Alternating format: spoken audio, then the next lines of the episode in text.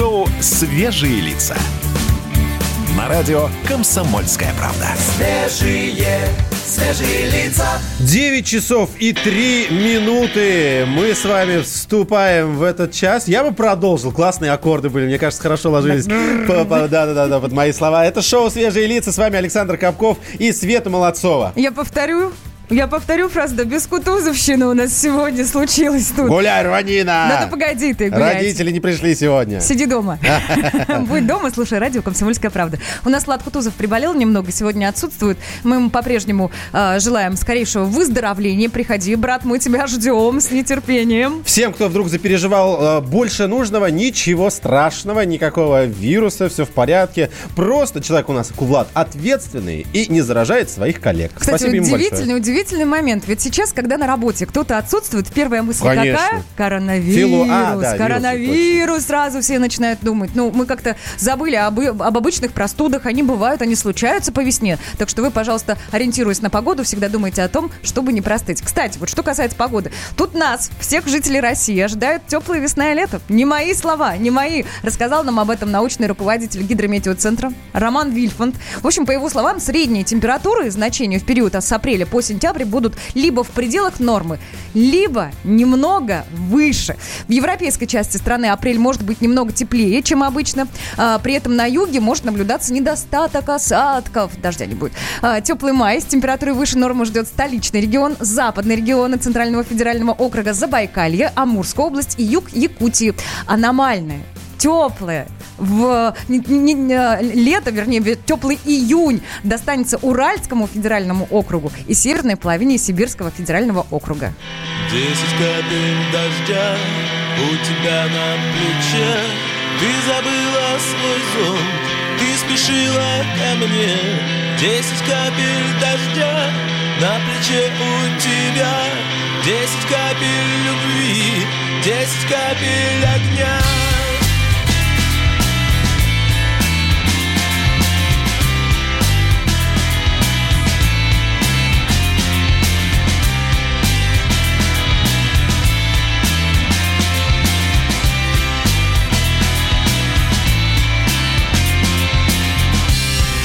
делает шаг,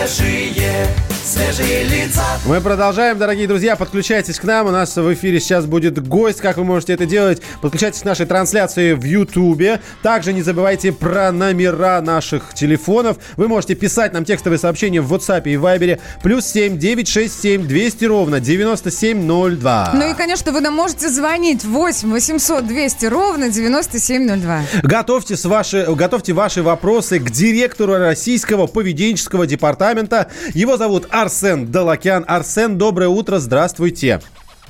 Салют. Да, вас хорошо слышно, здорово. Арсен с нами по связи на, на скайпе. Арсен, э, российский поведенческий департамент. Я вот, конечно, так вбросил, готовьте свои вопросы. Но пока непонятно, по какой теме. Расскажите. так, Что вот такое российский нам, поведенческий простым департамент? Да, чем вы людям. занимаетесь? Это департамент, который занимается тем, что форми- формули- э, формирует человеческое поведение. А, Значит, будь то а, со- сотрудник, а, будь то клиент или гражданин. Например, если это клиент, то мы управляем его удовлетворенностью, его выбором.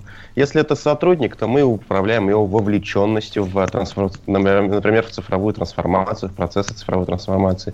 Если это гражданин, то мы его подталкиваем к лучшему для него выбору а, в контексте, например, экологического поведения, раздельного мусора или медицинского поведения, или финансовой грамотности и так далее. Арсен, если я правильно услышал, я ожидал, что э, речь будет идти об изучении, но вы сказали, что вы управляете. А стало быть, теми людьми, которые стояли в очереди в Ашане, управляли именно вы. Я правильно понимаю?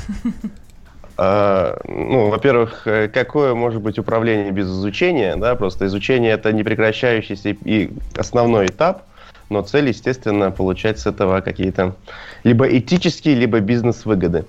А что касается Ашана, и вы, если говорите про вот эту гречку, туалетную бумагу, последнюю истерию, э, к сожалению, это кто-то делает э, чуть повыше э, от национального уровня. Это игроки какого-то мегаглобального уровня, не знаю, инопланетяне какие-то. А вы, Я не уверены, а- знаю. а вы уверены, что есть, ну, что да? есть некоторая что, сила создания, которая управляет этим, да?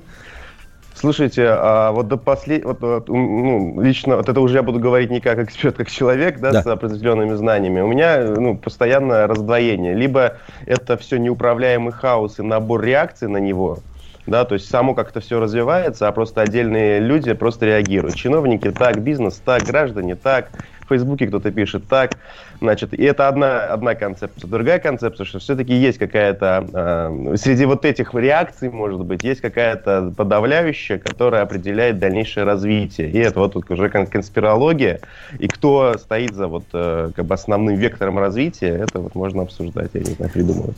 Так, я правильно но- понимаю? Мгм, мгм.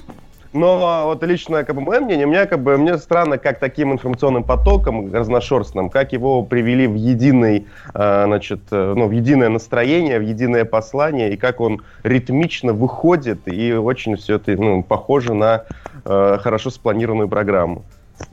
Так, я вот что хотела спросить еще с самого начала. А, Я правильно понимаю, что вы изучаете, ну, некие стандарты поведения? Поясню, давайте. А, значит, а, что такое поведение человека? Поведение это Набор а, реакций. его реакции, реакции, да, на определенные раздражители. Вот, а, а, значит, появилась наука с начала нулевых под названием поведенческая экономика. Это вот на научном уровне изучают, какие реакции бывают. Со- Социальные, биологические, физиологические, а, значит, э, и нейрофизиологические и так далее. И они начали это систематизировать и по- понимают, ну, и раскладывать вес каждой реакции в определенное действие. Это появилась прям наука, Нобелевские премии дают и так далее. Значит, э, и вот этим как раз мы пытаемся, э, эт- эту науку мы прилагаем э, в решение социально-экономических и бизнес-задач. А, То есть сначала понимаем, какие факторы влияют, потом смотрим, как можно эти факторы моделировать, чтобы изменить э, конечное действие человека. Кто Ну, давай- чаще- Хотите пример? Да, да, да, вот именно, вот я хотела спросить. На примерах Да. расскажите, кто пользуется вашими Да. услугами, кому вы помогаете? А, ну, мы, э, ну, давайте в России наш пример, который я могу раскрыть. А, блин, Как-то свои... вы. А, Не называй- Свои- не называйте, не Давайте, называйте. давайте общепри- общеизвестные, да, которых уже нету, значит, э, не- нету необходимости скрывать. Например, э, вот э, подталкивали людей пок- покупать больше овощей. Смотрите, как сделали. Было два- две программы. Первая классическая, когда говорили в магазинах, э, значит, что покупайте овощи, они полезные, здоровое питание, это забота о своем здоровье там и будущем. Вы Это нами манипулируете, получается, да? Это, не, это классическая программа, это не манипуляция, это, что, это открытое за- заявление, мы все это знаем. И вот такие, ну, развесили плакаты по магазинам, и такой, э, значит, такой подход увеличил продажи овощей на 4%, на 4%. Так. Но, а, но значит, по- пришли бихевиористы, и сделали так. Они взяли корзину, э, тележку, в которой э, человек ходит по магазинам, и выделили в ней, внутри там скотчем прям отделили участок, и туда наклеили табличку и сказали, вот это для овощей. Вот эта зона в тележке для овощей. И сколько процентов тогда получилось? 104, 100 с лишним, там 110 процентов Обалдеть. люди начали покупать больше овощей просто потому, что в тележке появилась специальная зона для этого. Видите, то есть без, без убеждений, без а, значит, пропаганды, просто дали возможность. Или другой пример коротенький, значит, э, Кения была проблема в том, что люди не делают накопления. Извините, А, извините, вот- пожалуйста, вот мы сейчас прям на секунду, Что- на Чтобы не минутку прерывать прервемся, ваш да. при- да, пример, мы, мы с ним продолжим после того, как вернемся. Хорошо? Тогда он полностью зайдет. Георгий Бофт. Политолог, журналист, магистр Колумбийского университета, обладатель премии «Золотое перо России» и ведущий радио «Комсомольская правда». Авторскую программу Георгия Георгиевича «Бофт знает». Слушайте каждый четверг в 17.00 по московскому времени. А что такое деньги по сравнению с большой геополитикой? Мы денег тут не считаем. Шоу «Свежие лица». На радио «Комсомольская правда». Свежие, свежие лица. Александр Капков, Светлана Молодцова. Мы продолжаем. Напоминаю, у нас в гостях директор Российского поведенческого департамента Арсен Далакян. Коллеги, позвольте, э, отвлекусь на секундочку. У нас есть срочная новость. Михаил Мишустин поручил до 25, до 25 марта предоставить предложение по ужесточению ответственности за нарушение карантина. Телеканал 360 об этом сообщает. Так что э, М-да. вскоре эти меры, которые мы сейчас знаем, а они уже предполагают некоторую уголовную ответственность за нарушение карантина, а, э, могут быть ужесточены. Будем ждать, посмотрим, какие профильные ведомства, э, какие меры будут предлагать. Я еще раз акцентирую внимание, будь дома, слушай радио «Комсомольская правда». Мы говорим о поведении, особенно вот в эти э, непростые в плане сменяемости обстоятельств и новостей времена. Поведенческий э, департамент как раз этим занимается, изучением и влиянием. Мы говорили немножко о примерах, и я хочу вернуться к ним, потому что, э, чтобы не, не прерываться, мы ушли как раз на примере Кении. Что там было, Арсен, расскажите. Э, Там была бедность, и там люди не делали накопления. Э, Значит, э, все деньги, которые зарабатывали, они часто пропивали. Там, кстати, проблема пьянства тоже большая. И, значит, долгое время считалось, что это такой менталитет, и что с этим поделать ничего нельзя. Пока не провели эксперимент э, поведенческий, и в в одной деревне вы, э, исследуемой группе исследуемой не выдали сейфы для, для того, чтобы делали на- накопления. Даже ну, очень условные, просто железные ящики, куда можно складывать э, ценности. Значит, и через полгода замерили. Люди с этими сейфами сделали в один... У них накопления были в 11 раз больше, нежели людей, у которых не было условий этих денег копить. То есть от- ответ на вопрос был, что типа не то, что менталитет или там а, вот такие они плохие, пьяницы, а просто потому, что у них не было элементарно физических условий это делать. Как появились, все, они начали это делать. Да, помните, Значит, я почему- почему такой злой был? Да. У меня велосипеда не было, да? Ну, то есть, Да, да, дай да, нам вот. условия, и все у нас будет хорошо. Абсолютно верно. То есть вся история вот пове- дизайна поведения, так называется, она, она как бы формулируется в короткие тезисы. Первое, среда определяет поведение. Второе, среда поддается дизайну, чтобы как следствие менялось поведение. Арсен, А, скажите, долг- пожалуйста, да-да. Скажите, Окей. как сейчас на фоне кризиса будет меняться поведение, ну, допустим, ритейлеров, чтобы привлечь покупателей? Кризис у всех. И наверняка ритейлеры что-то делать будут. Ой, э, вы имеете в виду тогда, когда вот сейчас паника пройдет, э, и э, ди- люди будут затаренные сидеть и не будут ходить в магазины, потому что будут съедать свои запасы, и магазины начнут думать, как их привлекать. Именно. Так? Про это? А может быть, а Ага. может быть и никогда, когда не пройдет паника, может быть во время паники наоборот более интересные условия для вашей работы. Э, Ну, вот это два разных вопроса. Давай- Давайте отвечу на первый. Оба актуальны. По порядку. Да, оба актуальны, но, но всегда вперед смотрим, там, да, уже кто... ну, ладно, давайте так. Что будет, когда будет кризис, надо будет за- зазывать магазины. А самый главный ответ, э, значит, про то, какое поведение будет, это посмотри, какое оно было вчера и какое оно сегодня, вероятно, будет и завтра. А Как, как раньше привлекали магазины людей к себе? Через скидки, через промо-акции. То же самое будет и, значит, когда снова надо будет их привлекать. Все. А что касается текущей реакции, да, а, текущая реакция, проблема в том, что ну, люди скупают и необдуманно делают запасы. Значит, и именно поэтому по- появляется дефицит.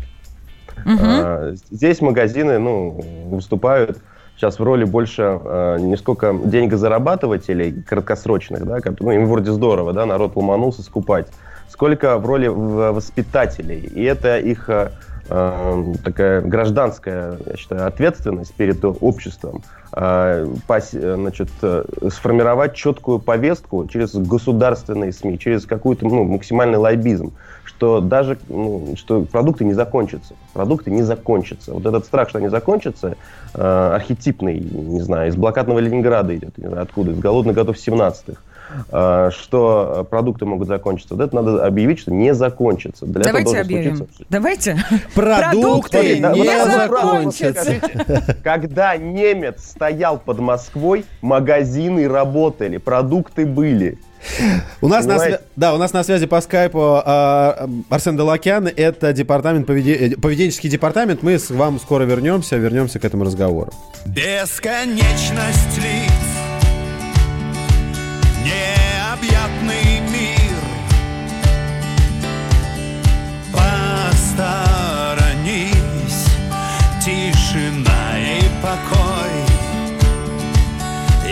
тянусь стаей птиц. Ветра преданный кумир. Крыльев шум за моею спиной. И там высоко За краем мечты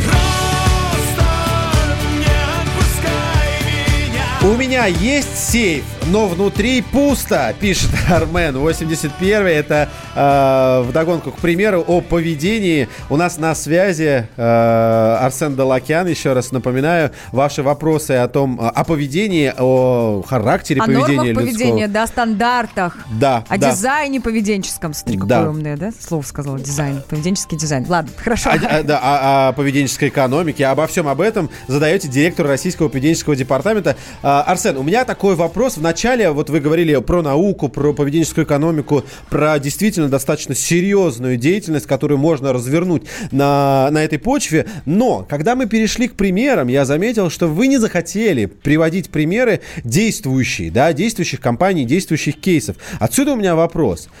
Выглядит, как будто это что-то незаконное. Хорошо, это я вот- Направленные против нас, да, как я, минимум, я, да? я, конечно, утрирую, но совершенно точно понятно, что ваши клиенты не хотели бы, чтобы... Потребители об этом знали. Да, чтобы мы об этом знали, и вы не рассказываете это. Почему так?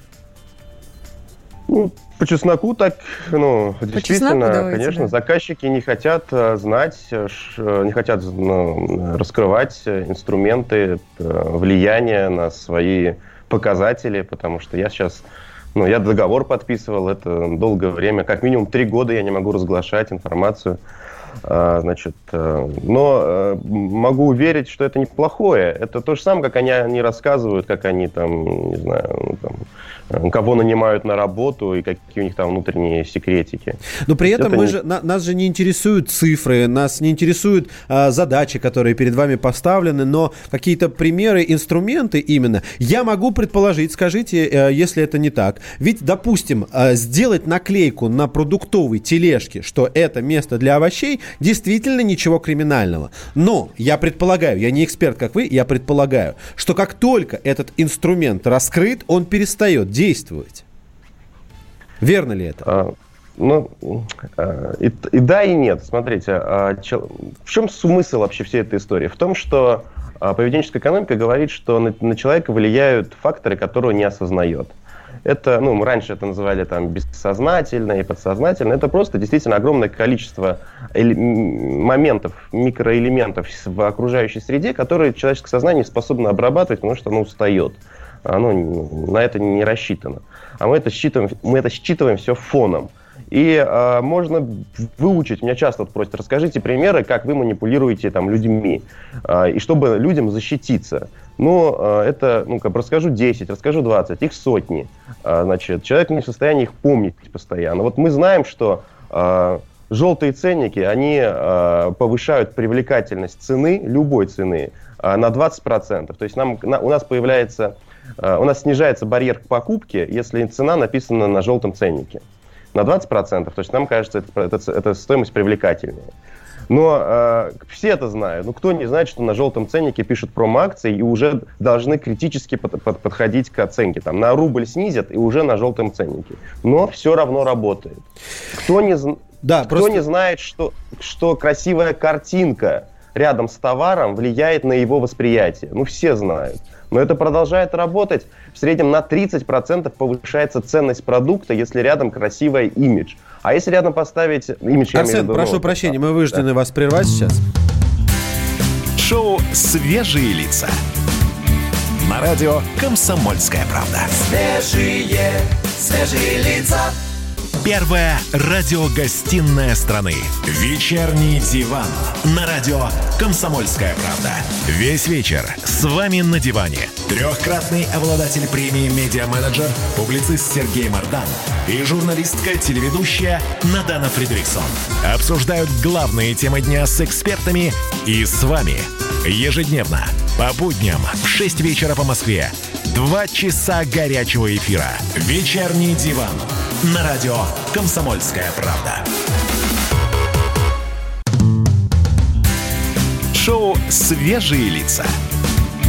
На радио «Комсомольская правда». Свежие, свежие лица. 9.33, это часы, это часы в нашей студии столько показывают. В Москве а, именно это время, возможно, у вас немножко другое. Нас слушают по всей стране. Это шоу «Свежие лица». Александр Капков и Света Молодцова в студии. Доброе утро, здравствуйте. Здравствуйте, доброе утро. С нами на связи по скайпу Арсен Далакян, директор Российского поведенческого департамента. Разбираем мы сегодня взаимоотношения наши в рамках поведенческих моментов.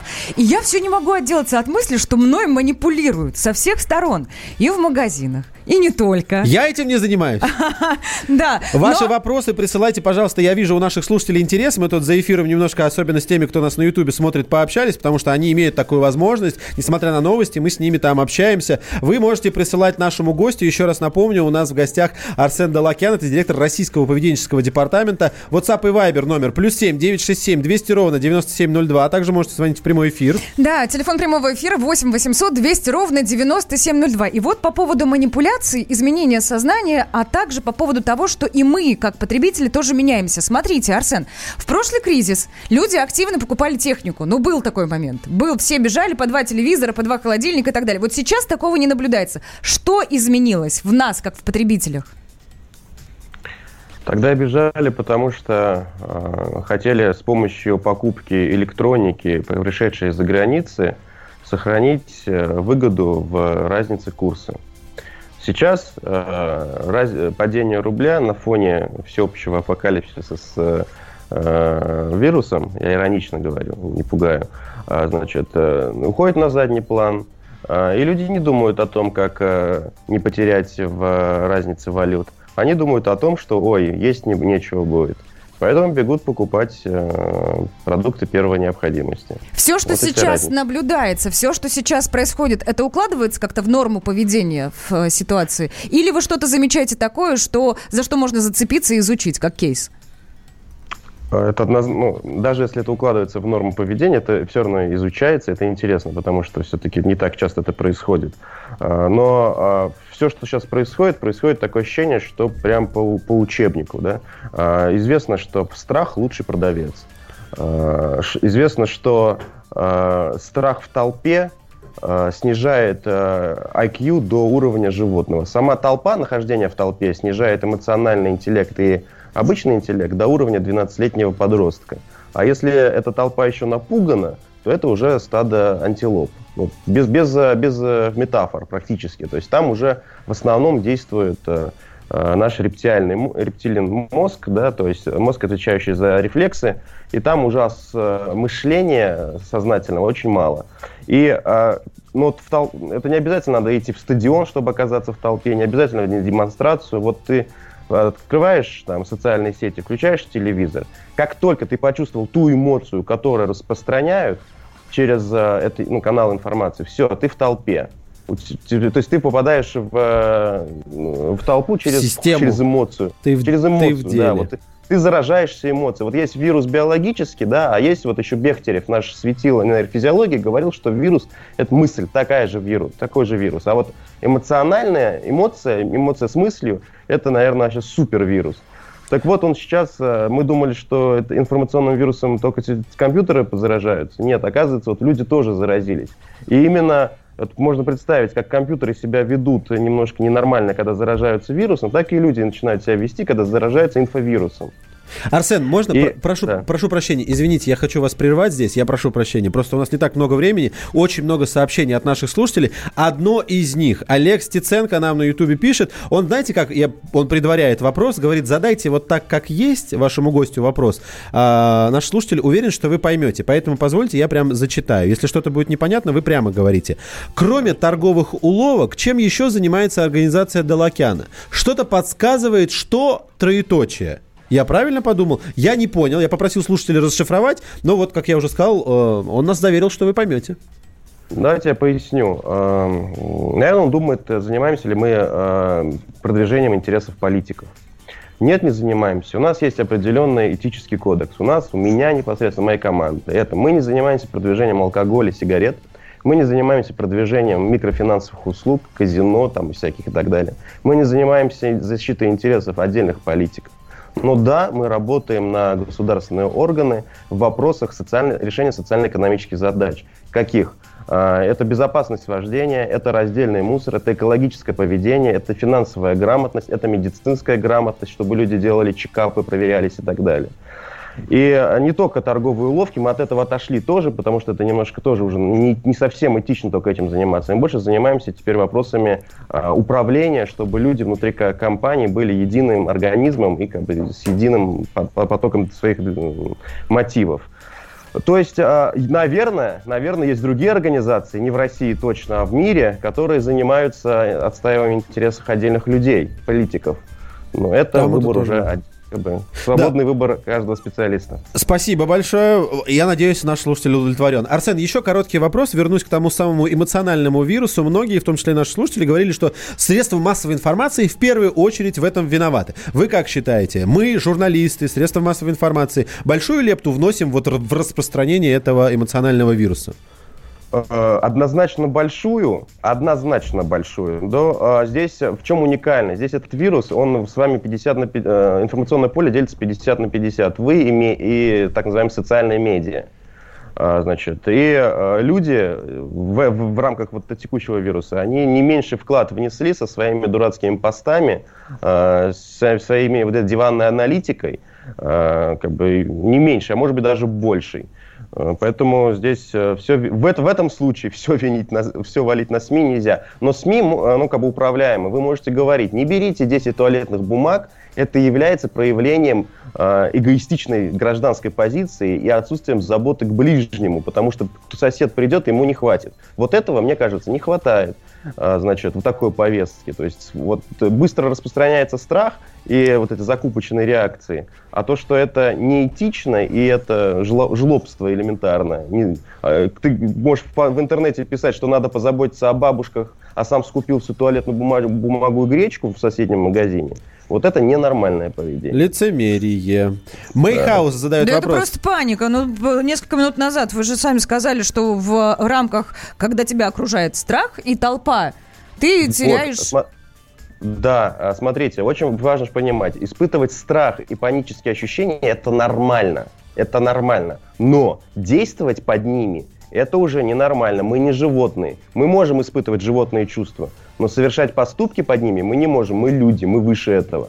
И кто говорит, оправдывает свои действия паникой, тот а, сводит себя ниже на, на, на эволюцию, да, там, до обезьяны. Мы, мы не имеем на это права уже. Панически бояться окей, но действуйте с холодным разумом, взвешивайте. Как? Ну, расскажем, если надо. Мейхаус задает вопрос, какой самый популярный цвет товара и почему этот цвет важен? Такой бытовой достаточно вопрос. Да. Есть ли он вообще? Скажу так, ну, а, во-первых, э, цветовая психология, она также эволюционная, быстренько отвечу. Отличается контраст. Отличается, как бы выигрывает контраст. Если все будет красное, возьмут зеленое. Если все зеленое, возьмут красное. Но так как это эволюционная психология, то а, в доминирующие цвета у нас а, в природе это зеленый, голубой, это фоновые цвета. Поэтому отличается то, что на фоне этих, на фоне зеленого часто выделяется красный. Поэтому выбирали красный, там ягодки и так далее. Но сейчас Контраст- это уже в меньшей степени имеет. Контраст, Главное а не контраст. цвет. Да, Да. спасибо большое. Спасибо Э, вам. Я напоминаю, мы вынуждены прощаться. Спасибо большое за интересный разговор. Арсен Далакян, директор Российского поведенческого департамента. Арсен, спасибо, хорошего вам дня. И благодарю, конечно, наших слушателей за эти вопросы. Они были прекрасны. Спасибо, что помогли нам вместе провести этот интересный диалог. Ничему не научимся за год, отмучившись в тесных коробках И вот небо кувырком идет Отпусти меня, мама, я, видимо, раненый Самою нежной рукой и точно ухожу под лед.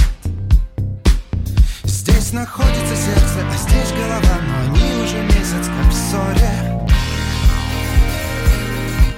Все только начинается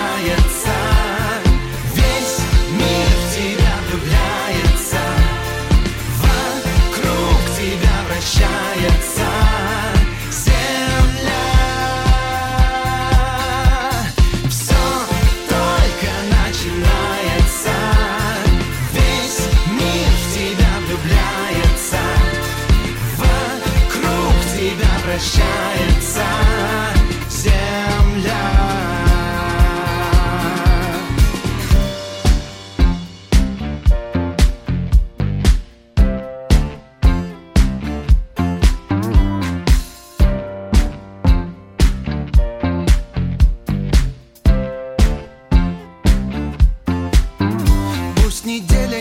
делится ровным числом Мы найдем новый день между снов. Позови, я готов разбегу на улицу Все теперь сбудется ярче, чем летние дни. Нас гулять зовут они. Здесь находится сердце, здесь голова И они уже месяц как в ссоре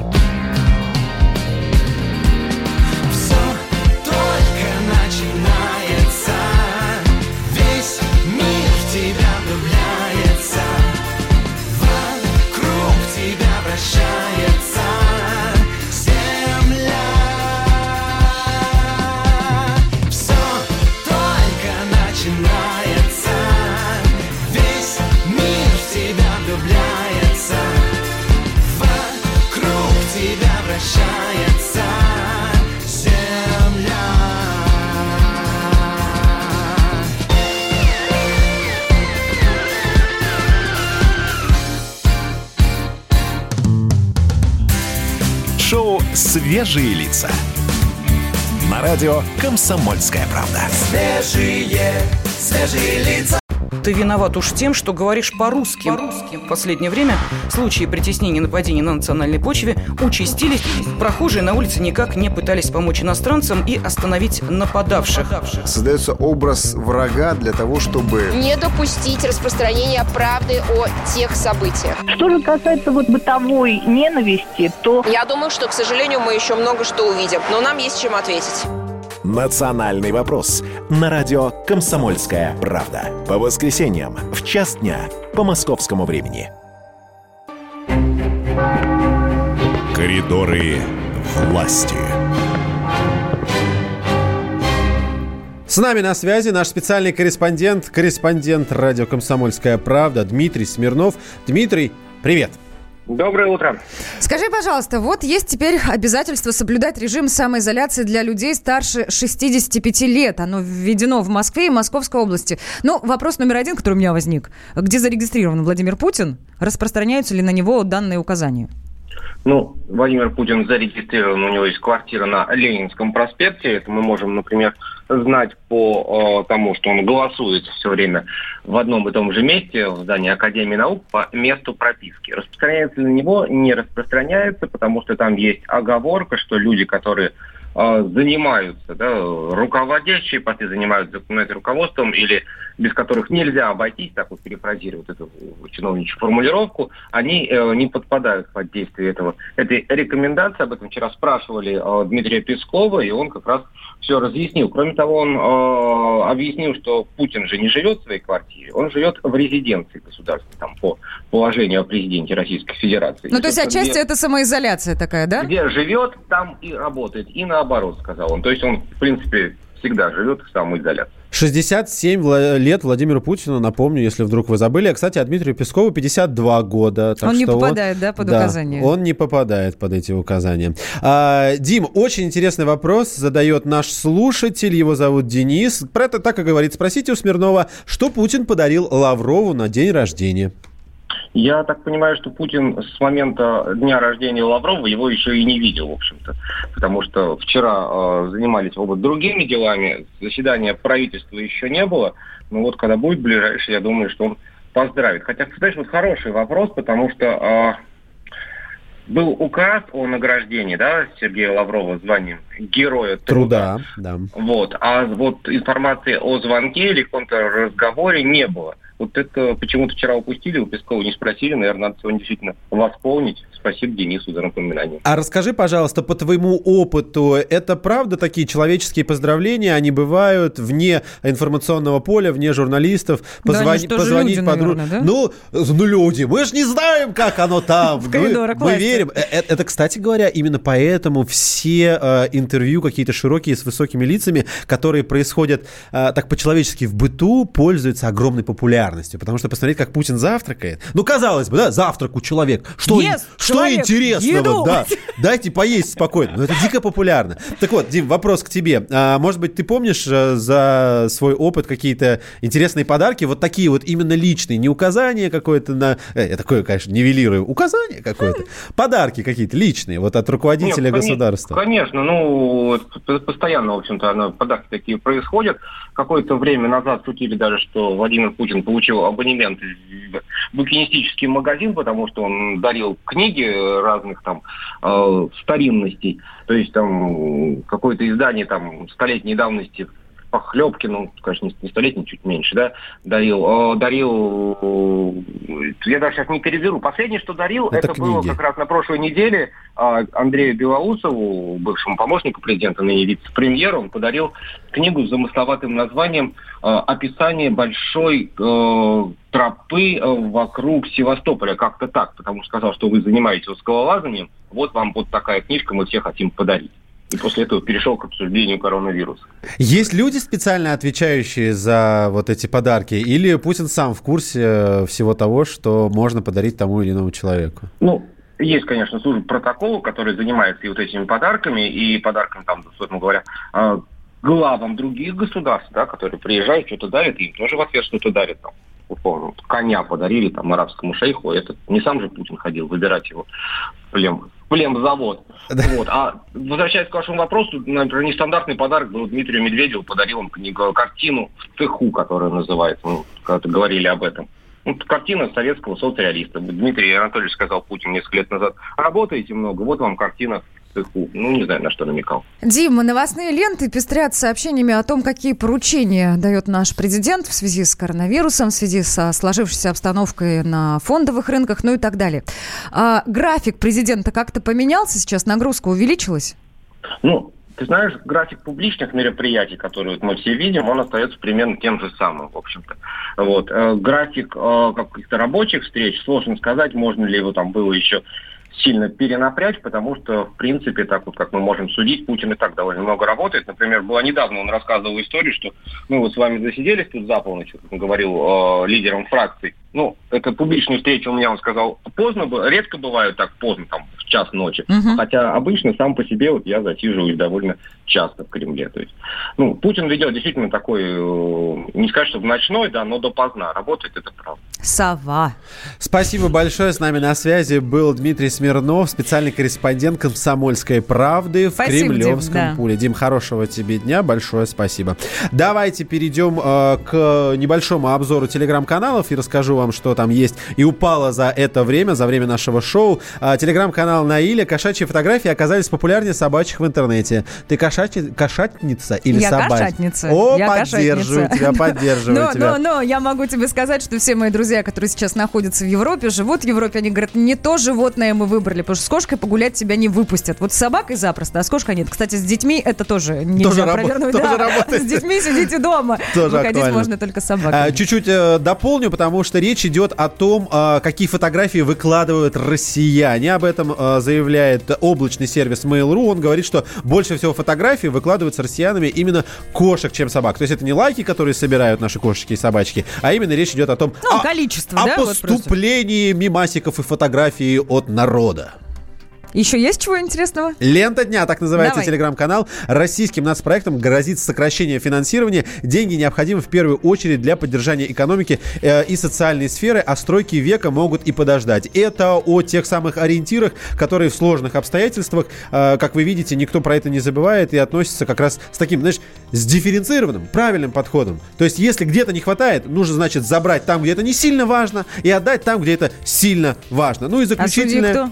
А судьи кто? Ну, у нас судьи а, назначаются, как вы помните, а президента выбираем мы с вами. Мне говорят, очень жаль, что ху- приходится об этом а, напоминать. Мы, конечно же, выбираем, кто будут, кто будут судьи. В Пекине всех прибывающих из-за рубежа в обязательном порядке проверяют на коронавирус. Об этом пишет Варламов News, так называется телеграм-канал. Китайские журналисты рассказали, что в Ухане до сих пор фиксируют новые случаи заражения. Поэтому власти приняли решение снять блокаду провинции Хубей и города Ухань. По- Ну, не, не так много их. Это, Ну да. конечно же, хорошее сообщение. Телеграм-канал «Московские новости». Аэрофлот до 30 апреля приостанавливает рейсы в Таиланд, Вьетнам и Турцию. Знаете об этом. Просто знаете и учитывайте.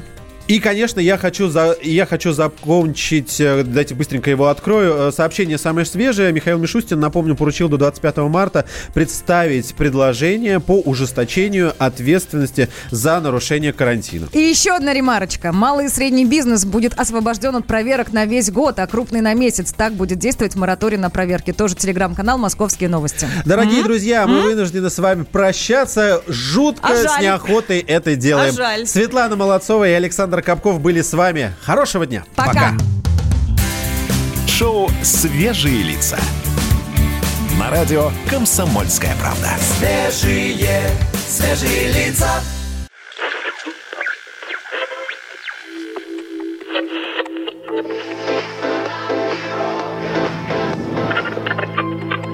Челябинск, 95,3. Пятигорск 88,8. Самара 98 Новосибирск, 98,3. Ставрополь 105 и 7. Краснодар 91,0. Красноярск 107,1 Благовещенск 100 ровно и 6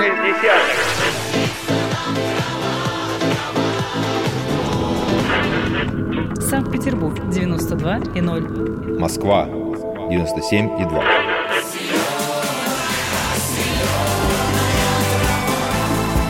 Радио «Комсомольская правда». Слушает вся земля.